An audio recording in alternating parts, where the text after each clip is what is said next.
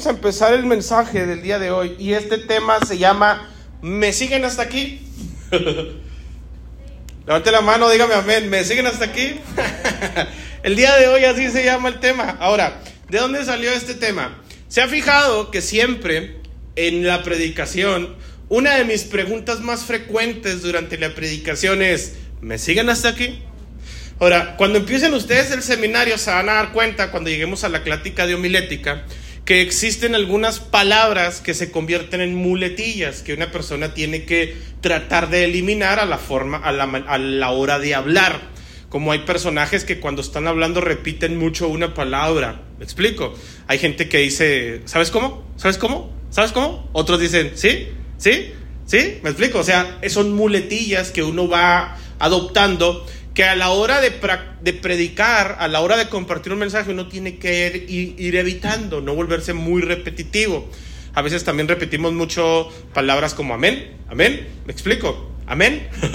Entonces, son muletillas que cuando usted vea esa clase se dará cuenta que uno tiene que ir eliminando. Pero esta palabra que utilizo muy seguido en las predicaciones, me siguen hasta aquí, es una pregunta que yo hago de manera intencional para preguntarles básicamente, ¿me estoy dando a entender? ¿Me explico o no? Porque no es lo mismo, porque preguntar así directamente, ¿me entienden? Pues eso ya es un poco ofensivo y en las reglas de la homilética eh, procuran o recomiendan a uno que evite esa clase de preguntas. Pero por esa razón, en vez de, en vez de preguntar, ¿me, estoy, ¿me están entendiendo? Pregunto, ¿me siguen hasta aquí? ¿Me explico? Por esa razón el tema de hoy así se llama, ¿me siguen hasta aquí? ¿Por qué razón? Mi interés, cuando yo estoy predicando y compartiéndoles un mensaje, mi interés es que usted entienda el mensaje de la palabra, que usted entienda la predicación. ¿Por qué? Porque si usted entiende la palabra, crecerá en la fe y crecerá su fe. La Biblia menciona ahí en Romanos capítulo 10, así que la fe viene como resultado de oír el mensaje y el mensaje que se oye es la palabra de Cristo. Romanos 10, déjeme le digo la cita, déjeme abro mi Biblia.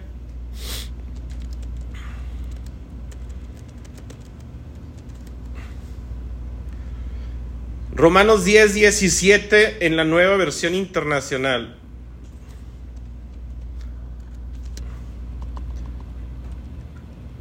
¿Sí? Romanos 10, 17, nueva versión internacional. Así que la fe viene como resultado de oír el mensaje y el mensaje que se oye es la palabra de Dios. Yo les voy a hacer algunas preguntas durante esta predicación y la primera es, ¿qué se necesita para entender una cosa? ¿Qué se necesitará para entender algo? Pues primero que nada necesita ser explicada. Observe esta historia, está en Hechos capítulo 8, versículo 26, en la Reina Valera. Hechos 8, 26, dice, un ángel del Señor habló a Felipe diciendo, levántate y ve hacia el sur por el camino que desciende de Jerusalén a Gaza, el cual es desierto. Entonces él se levantó y fue. Y sucedió que un etíope, eunuco, funcionario de Candas, reina de los etíopes, el cual estaba sobre todos sus tesoros y había venido a Jerusalén para adorar, volvía sentado en su carro y leyendo al profeta Isaías, y el Espíritu Santo dijo a Felipe, acércate y júntate a ese carro. Acudiendo Felipe, le oyó que leía al profeta Isaías y dijo, pero ¿entiendes lo que lees? El, Felipe le está haciendo una pregunta muy obvia. ¿Estás entendiendo lo que estás leyendo? Él respondió, ¿cómo podré si alguno no me enseñare? Y rogó a Felipe que subiese y se sentara con él. Básicamente Felipe le hace la pregunta al etíope, oye, veo que estás leyendo la Biblia, pero ¿la estás entendiendo? Y él respondió, no. ¿Por qué no? Porque necesito que alguien me la explique. A usted y a mí, el Espíritu Santo nos da la revelación para poder entender el mensaje de la palabra de Dios. Pero también por esa razón asistimos a una iglesia. Porque en la iglesia, cuando predicamos la palabra, procuramos hacerlo de manera explícita para que a usted no le queden dudas, para que usted la entienda. Dice la Biblia que Felipe le explicó al etíope también la escritura, que cuando llegaron al tema del bautismo, el etíope comprendió que debía ser bautizado y le dijo a Felipe, aquí hay agua, ¿qué impide que sea bautizado? Y Felipe lo bautizó. Usted conoce la historia, al instante el Espíritu lo arrebató y ya Felipe y el etíope no tuvieron más contacto. Lo que sucedió es que Felipe se tomó el tiempo para explicarle al etíope y el etíope puso atención para aprender. Bueno, pues hace unos días eh, yo asistí a un culto, a una congregación, el pastor tenía a un predicador invitado, por eso fui. Cuando el predicador toma el lugar, lo primero que hace el predicador en cuanto le dan el micrófono es que empieza a hablar en lenguas. Al terminar de hablar en lenguas, le pregunta a la persona que está sentada enfrente, le dice, ¿tú hablas en lenguas? Y la mujer dijo, sí, era una mujer. Y el predicador se bajó y le dijo, a ver, habla. Y la mujer igual habló en lenguas muy similar a lo que el pastor o el predicador dijo. Entonces el pastor le dijo, hasta allí, basta ya. Y hizo la pregunta, ¿quiénes más hablan en lenguas? Y algunos en la congregación levantaron la mano o respondieron amén. Durante todo el mensaje, del, el, predicador estuvo hablando en eso, el mensaje versaba en respecto a las lenguas y empezó a hacer algunas aseveraciones. Y una de las aseveraciones que hacía era, si no hablas en lenguas, es que no tienes el Espíritu Santo. Y algunas otras cosas que más decía no se le entendían mucho, porque dos terceras partes de su sermón, dos terceras partes de su sermón las predicó en otras lenguas. O sea que si predicó 45 minutos, media hora habló en lenguas y 15 minutos dijo palabra entendida. ¿Me siguen hasta aquí, sí o no? Muy bien.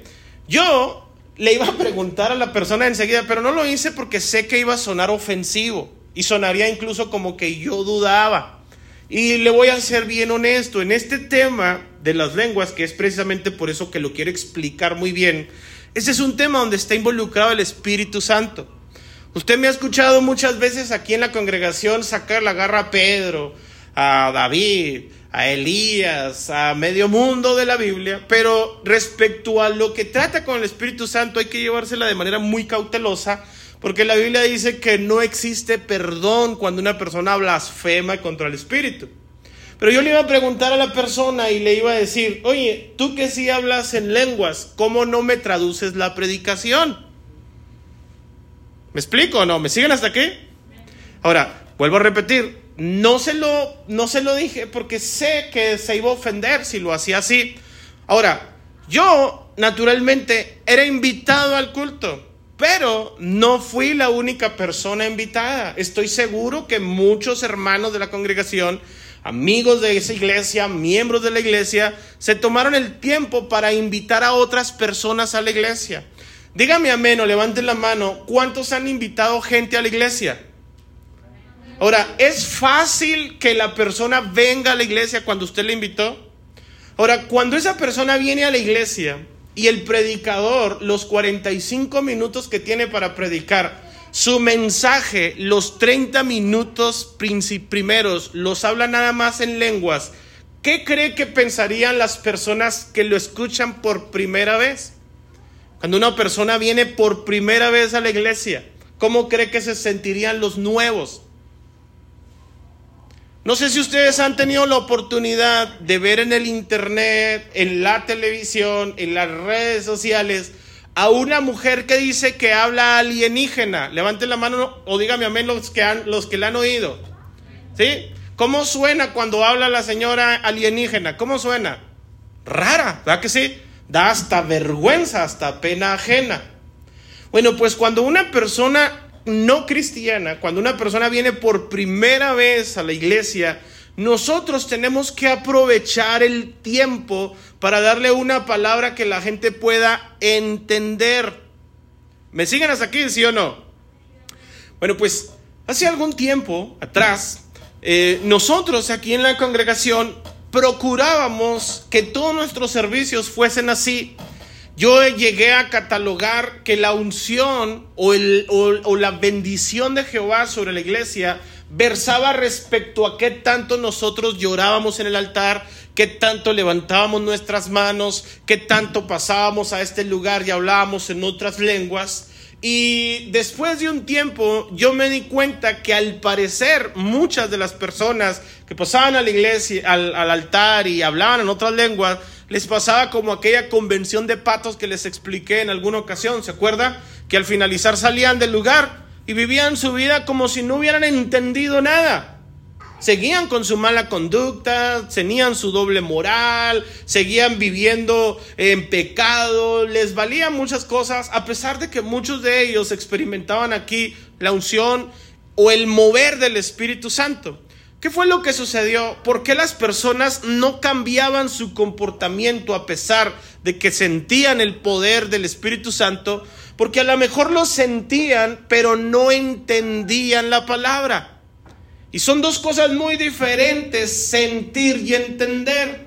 ¿Me estoy explicando? ¿Me siguen hasta aquí? Quiero que por favor vean lo que la Biblia menciona respecto a este tema. Primera a los Corintios, capítulo 14, versículo 1. Dice el Señor en su palabra, seguid el amor y procurad los dones espirituales, pero sobre todo que profeticéis. Porque el que habla en lenguas no habla a los hombres, sino a Dios. ¿Estamos allí? Primera a los Corintios capítulo 14, versículo 1, Reina Valera. Estamos esperando al de proyección, al de multimedia. Corintios, primera los Corintios. Ese es Crónicas. Corintios, ese es Crónicas. 14.1, sí, primera los Corintios.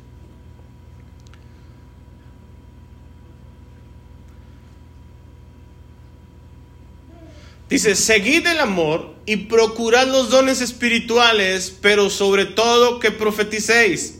Porque el que habla en lenguas no habla a los hombres, sino a quién? A Dios. Y luego que dice a continuación, pues, ¿por qué habla a Dios y no a los hombres? ¿Por qué? Porque nadie le entiende, aunque por el Espíritu habla misterios. Pero el que profetiza habla a los hombres para edificación exhortación y consolación. El que habla en lengua extraña, a sí mismo se edifica, pero el que profetiza o el que predica, edifica a la iglesia. Así que quisiera que todos ustedes hablen en lenguas, pero más que profeticen, porque mayor es el que profetiza que el que habla en lenguas, a no ser que el que también habla en lengua las interprete para que la iglesia reciba edificación quiero comentarles lo siguiente. Yo estoy seguro y consciente que el predicador 30 minutos los habló en lengua porque él estaba siendo bendecido por Dios. ¿Me siguen hasta aquí, sí o no? Pero esos 30 minutos a nosotros nos dejó en blanco porque no le entendíamos lo que decía. Ahora, yo les quiero preguntar, el apóstol Pablo está diciendo, pongan atención, cuando alguien habla en lenguas, nadie les entiende.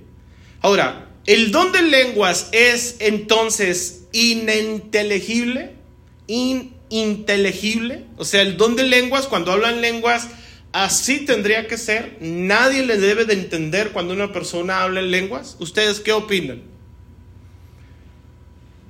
Fíjense lo que dice mejor la Biblia. La primera vez que sucedió el hablar en lenguas, la Biblia lo menciona en el día del Pentecostés. Hechos capítulo 2, versículo 1. Reina Valera, por favor. Hechos 2, 1. Cuando llegó el día de Pentecostés, estaban todos unánimes juntos. De repente vino del cielo un estruendo como de un viento recio que soplaba, el cual llenó toda la casa donde estaban sentados. Y se les aparecieron lenguas repartidas como de fuego, asentándose sobre cada uno de ellos. Y fueron todos llenos del Espíritu Santo y comenzaron a hablar en otras lenguas según el Espíritu les daba que hablasen. ¿Estamos de acuerdo que cuando el Espíritu Santo vino sobre los discípulos empezaron a hablar en otras lenguas? Dígame amén. ¿Sí? ¿Estamos de acuerdo en eso? Ahora, moraban entonces en Jerusalén judíos, varones piadosos, de todas las naciones bajo el cielo. Y si habían de todas las naciones, seguramente había de otro tipo de lenguas. Mencióneme por favor lenguas de las naciones en este tiempo. Mencióneme una lengua que no sea español. Mandarín, inglés, francés, otra, italiano, ¿sí? Eso es lo que menciona la Biblia. Fíjese, había de todas las naciones bajo el cielo. Dice, y hecho este estruendo, se juntó la multitud y estaban confusos porque cada uno les oía hablar en su propia lengua. ¿Estamos de acuerdo con eso, sí o no? O sea que, y ahorita va la Biblia a explicar, por lo menos 14 idiomas diferentes se hablaron en el Pentecostés. Fíjese lo que dice la Biblia. Y estaban atónitos y maravillados, diciendo, mirad, no son galileos todos estos que hablan. Aquí quiero hacer un paréntesis. Ya les expliqué en algunos servicios atrás que, cuando a alguien le decían gentil, galileo, algo así, lo menospreciaban. Cuando le presentan el Evangelio a Natanael y él pregunta de dónde es, luego, luego dijo, ¿qué de bueno puede salir de ahí? ¿Me siguen hasta aquí, sí o no? Cuando se refieren a esto, no son todos estos galileos, o sea, los están menospreciando. Dice, ¿cómo pues, sorprendidos, les oímos nosotros hablar cada uno en nuestra lengua en la que hemos nacido? Partos, medos, elamitas, los que habitaban en Mesopotamia, en Judea, en Capadocia, en el Ponto y en Asia, en Frigia y Pánfilia en Egipto, en las regiones de África más allá de Sirene, y romanos aquí residentes, tanto judíos como prosélitos, cretenses y hasta árabes, les oímos hablar en nuestras lenguas las maravillas de Dios. Y estaban todos atónitos y perplejos, diciéndose unos a otros, ¿qué quiere decir esto? Quiero hacerles la pregunta. Cuando el Espíritu Santo descendió sobre los discípulos, hablaban lenguas como las que Pablo les dice a los corintios, mejor háganlo en voz baja porque nadie les entiende. ¿Sí se nota la diferencia, sí o no? ¿Me siguen hasta aquí? En el libro de los Hechos, cuando el Espíritu Santo descendió, dice la Biblia que todos se quedaron sorprendidos y dijeron, ah, caray, estos están hablando eh, el idioma de los medos, de los persas, de los árabes, de los egipcios, el latín, hablaban romano, italiano. ¿Me explico? Se quedaron sorprendidos y dijeron, ¿qué es eso? Bueno, pues eso, mis amados, es el don que Dios había profetizado a los discípulos cuando les dijo en Hebreos capítulo 1, me parece que el versículo 8 no lo traigo apuntado, pero si no es, lo va a entender de todas maneras. Cuando Dios les dijo, no se vayan de aquí hasta que sean llenos del Espíritu Santo para que entonces sean testigos, para que entonces hablen la palabra a todos los confines de la tierra. Pues no fue tan, tan necesario que de momento los discípulos salieran a testificar a las demás naciones, porque todas las naciones estaban en dónde? ¿Me siguen hasta aquí o no? Todas las naciones estaban en Jerusalén y ahí el, Señor dio el don para que los discípulos que nada más hablaban seguramente una lengua, arameo a lo mejor o hebreo, a lo mejor el que más llegaba a hablar otra lengua probablemente era griego, muy dudosamente, pero tenían su propia lengua. Levanten la mano los que estamos aquí, ¿quiénes hablan más de otro idioma además del español? ¿Inglés? ¿Francés? ¿Mandarín? Bueno, si usted quiere evangelizar a una persona que habla italiano, usted con su español podría predicarle el mensaje de la palabra de Dios al italiano. ¿Qué necesitaría usted para que el italiano le entendiera? Un intérprete.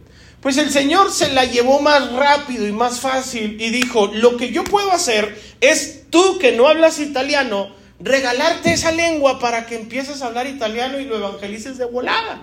¿A cuántos les gustaría recibir el don de lenguas? Se evitaría ir al colegio, al instituto, se evitaría ir a una escuela de idiomas, pues ya Dios le dio el don de lenguas. Ahora, quiero preguntarles lo siguiente, cuando el Espíritu llegó y las demás personas escucharon el estruendo, ¿se sorprendieron de no entenderlos o se sorprendieron de entenderlos? de entenderlos.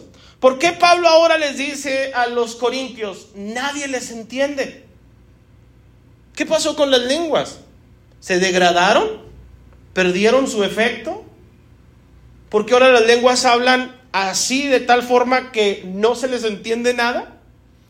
Tanto que el apóstol Pablo tiene que escribirles un capítulo completo relacionado a las lenguas. Pero aquí la pregunta tercera sería, entonces, ¿está mal hablar así? ¿Está mal que cuando una persona está en la unción empiece a hablar una lengua que no se entiende como lo hacían los corintios? ¿Está mal? ¿Debiéramos de prohibirlo? Pues no está mal.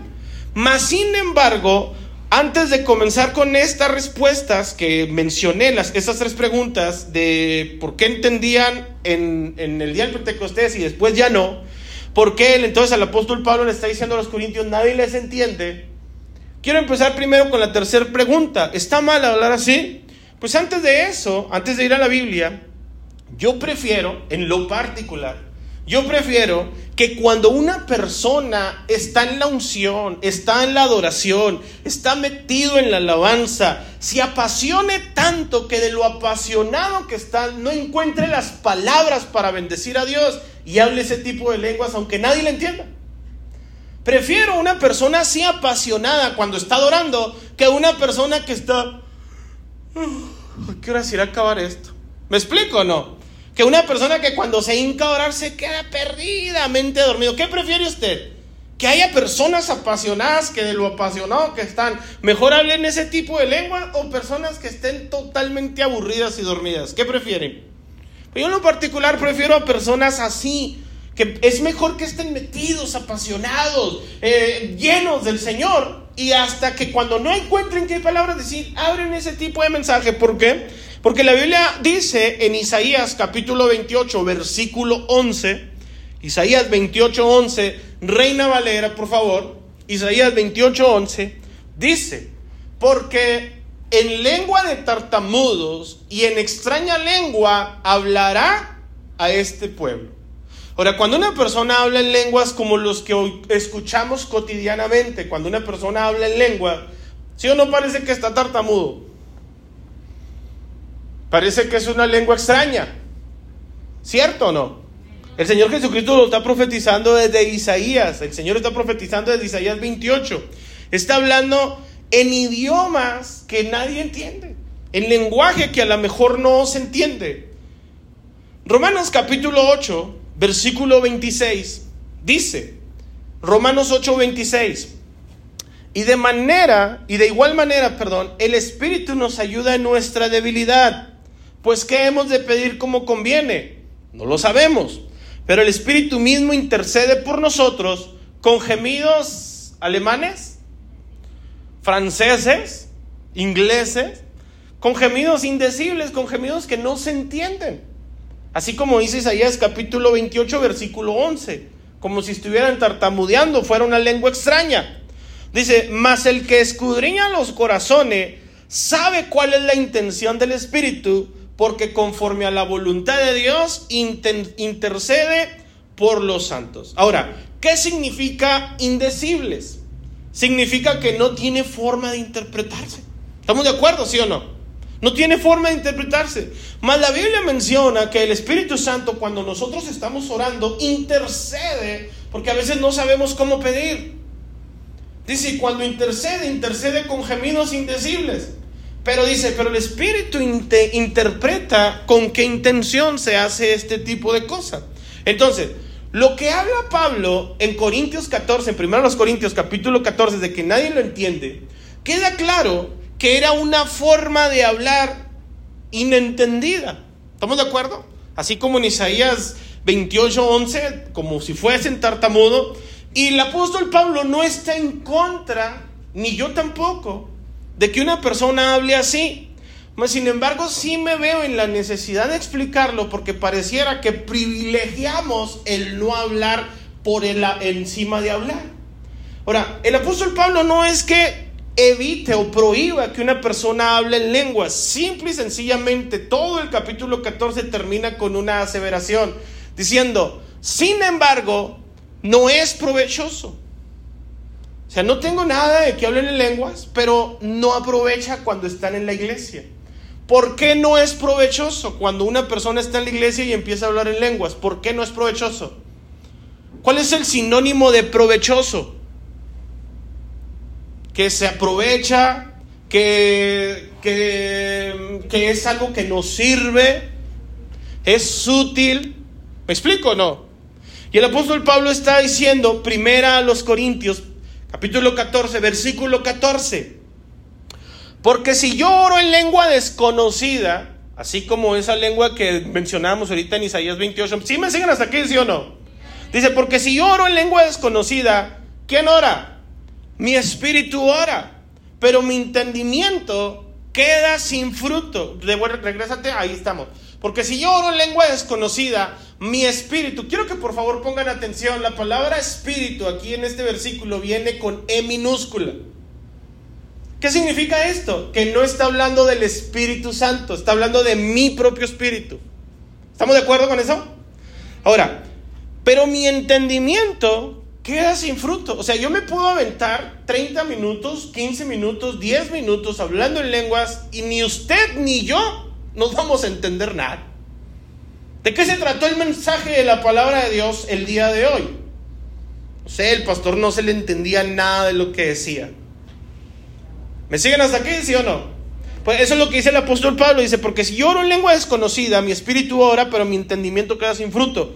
¿Qué pues? Oraré con el espíritu, otra vez con E minúscula, pero oraré también con qué? Con el entendimiento. Cantaré con el espíritu, pero cantaré también con el entendimiento. Porque si bendices solo con el espíritu, el que ocupa lugar de simple oyente, o sea, la persona que viene por primera vez a la iglesia, ¿cómo va a estar de acuerdo con lo que tú dices? O sea, ¿cómo dirá el amén a tu acción de gracias? Pues no sabe, ¿qué no sabe? Lo que has dicho. Es ahí donde el apóstol Pablo dice, no estoy en contra. Simple y sencillamente de nada aprovecha. O sea, no es provechoso. ¿Qué provecho tiene el hablar en lengua según el apóstol Pablo? Cero. Nada. Aquí en la iglesia. ¿Estamos de acuerdo, sí o no? No tiene nada de provecho. No es que lo esté, pro, no es que lo esté prohibiendo. Simple y sencillamente quiero que ponga atención en este énfasis. Cuando usted está hablando en lenguas, la Biblia menciona que el espíritu suyo es el que se está edificando, pero nadie más. Nadie más. No es provechoso para los demás. Quiero que por favor compare ese versículo con Romanos capítulo 8, versículo 26, que ya lo leímos hace un momento. Romanos 8, 26. De igual manera, el Espíritu ahora ya está con E mayúscula. ¿Se fija, sí o no? ¿Sí estamos comprendiéndolo? Ya se refiere al Espíritu Santo. El Espíritu Santo nos ayuda en nuestra debilidad, pues ¿qué hemos de pedir como conviene? No lo sabemos. Pero ¿quién intercede por nosotros con gemidos indecibles? El Espíritu Santo. ¿Me siguen hasta aquí, sí o no? Muy bien. Dice ahí mismo en 1 Corintios 14, pero ahora el versículo 17. Dice, porque tú a la verdad bien das gracias, pero el otro no es edificado. Doy gracias a Dios que hablo en lenguas más que todos ustedes, dice el apóstol. Pero en la iglesia prefiero hablar cinco palabras con mi entendimiento para enseñar también a otros que diez mil palabras en lengua desconocida. Pregunto, entonces el apóstol Pablo está en contra de hablar lenguas, aunque sean de ese tipo de lenguas que no se entienden. ¿Está en contra el apóstol Pablo? No está en contra. Más bien la pregunta es, ¿qué provecho tendría? Entonces, pastor, me tengo que limitar para que otra persona que no conoce el mensaje de la palabra de Dios sea edificado. Aquí es una respuesta que usted tendría que contestarse. ¿Por qué?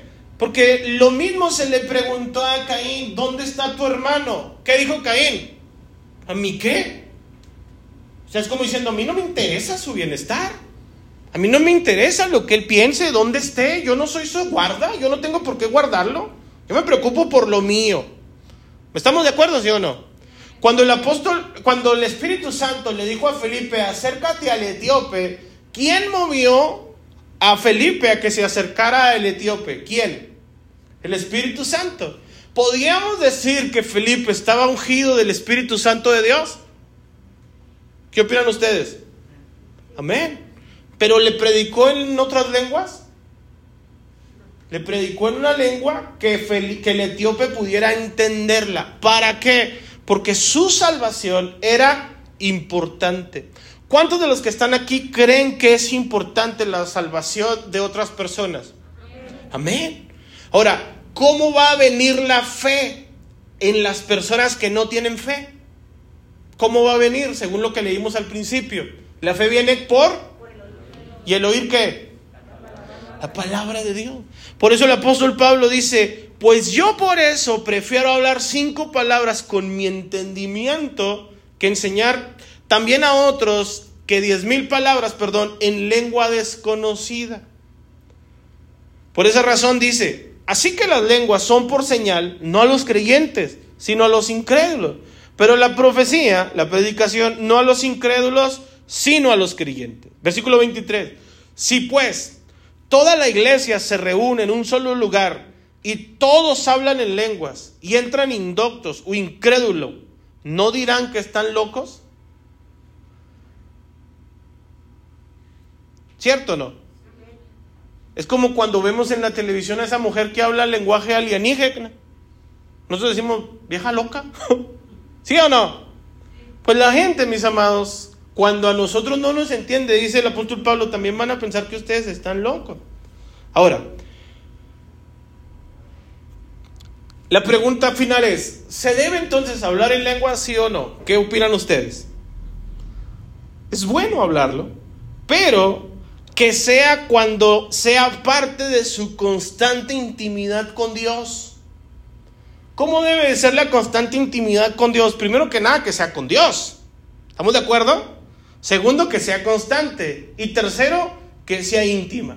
Fíjese algo que sucede. Es como un, común denominador. Es como una acción muy reveladora. Pero cuando una persona expresa mucho su amor públicamente hacia otra persona, esa persona en lo íntimo es demasiado seco o seca.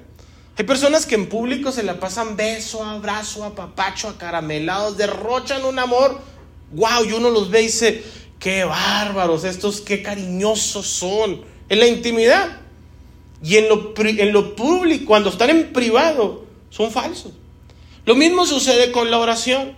El Señor Jesucristo hablaba y le decía a los discípulos, cuando ustedes oren, no sean como quienes, como los fariseos.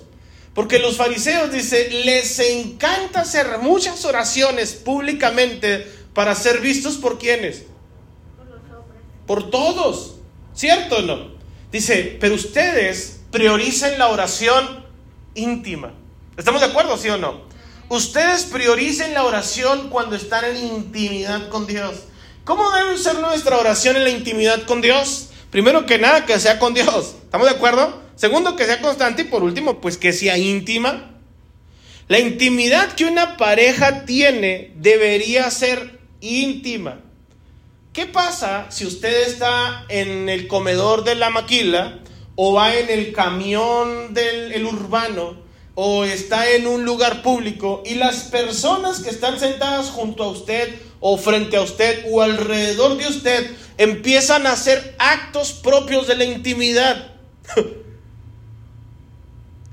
¿Cómo se siente usted? Usted, calmado, oye, para allá, búsquese un cuarto. ¿Sí o no? ¿Por qué? Porque es una actividad propia de la intimidad. Versículo 39, primero a los Corintios, capítulo 14. Así que hermanos, procurad profetizar y no impidas el hablar en lenguas, pero hágase todo decentemente y con orden. Ahora, yo le voy a explicar una cosa. Yo prefiero, como pastor, darle un mensaje de la palabra de Dios y hacer una oración como la hacemos los domingos cuando viene la gente Prefiero hacer una oración y darle un mensaje que usted lo pueda entender. ¿Por qué razón? Porque la Biblia dice que la fe viene por el oír y el oír la palabra de Dios. La gente muchas ocasiones lee la Biblia pero no la entiende. Necesita el Espíritu Santo en sus vidas para que puedan entender la palabra, pero muchas personas no lo tienen. Levante la mano, ¿cuántos tienen el Espíritu Santo? Dígame amén o levante la mano.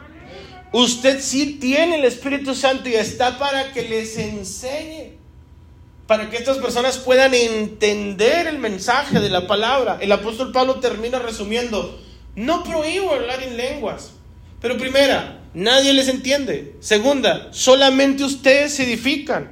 Tercera, háganlo en privado porque el Espíritu está intercediendo por sus vidas.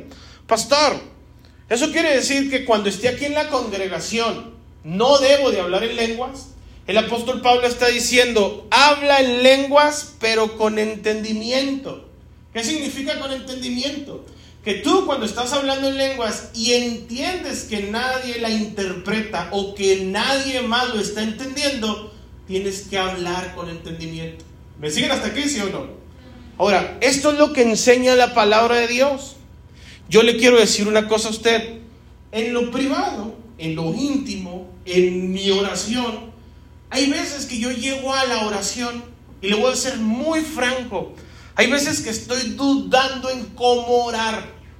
A veces estoy orando y no sé, no sé si decirle al Señor, Señor, creo que este hermanito serviría mejor en otra iglesia, pero no sé si debo de pedirte eso, eh, o, tócalo, o, qué hago. ¿Me explico? A veces que no sé qué decir y quién intercede por nosotros cuando no sabemos cómo pedir. ¿Quién? El Espíritu Santo. Entonces ahí cuando uno le da la oportunidad al Espíritu para que el Espíritu interceda por usted con gemidos ¿qué? Indecibles. A mí me gusta orar en el Espíritu y hablar en lenguas cuando estoy en mi intimidad con Dios. Ahora, ¿me voy a limitar delante de ustedes para hablar en lenguas? No, pero si no hay nadie que lo interprete, prefiero mejor darle un mensaje que usted me entienda. ¿Me hasta aquí, sí o no? Entonces, hay veces, mis amados, que nosotros como iglesia y como cristianos no comprendemos que hay personas que vienen a la congregación y necesitan de la fe. Por eso vamos a hablar de los héroes de carne y hueso. Pero para eso tienen que, primero que nada, oír, porque la fe viene por el oír. ¿Me explico o no? Oír palabra entendida de parte de Dios.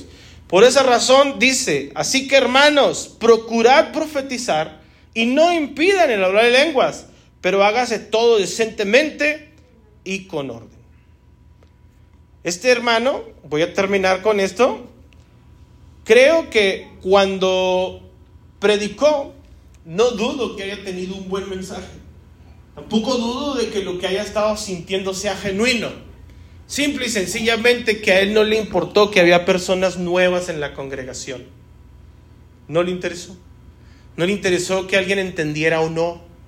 ¿Me explico o no? Y usted también tiene esa decisión en su vida. Usted puede decidir si le, si, si le importa que otros entiendan o a mí que me importa. Eso ya es una decisión personal. Póngase en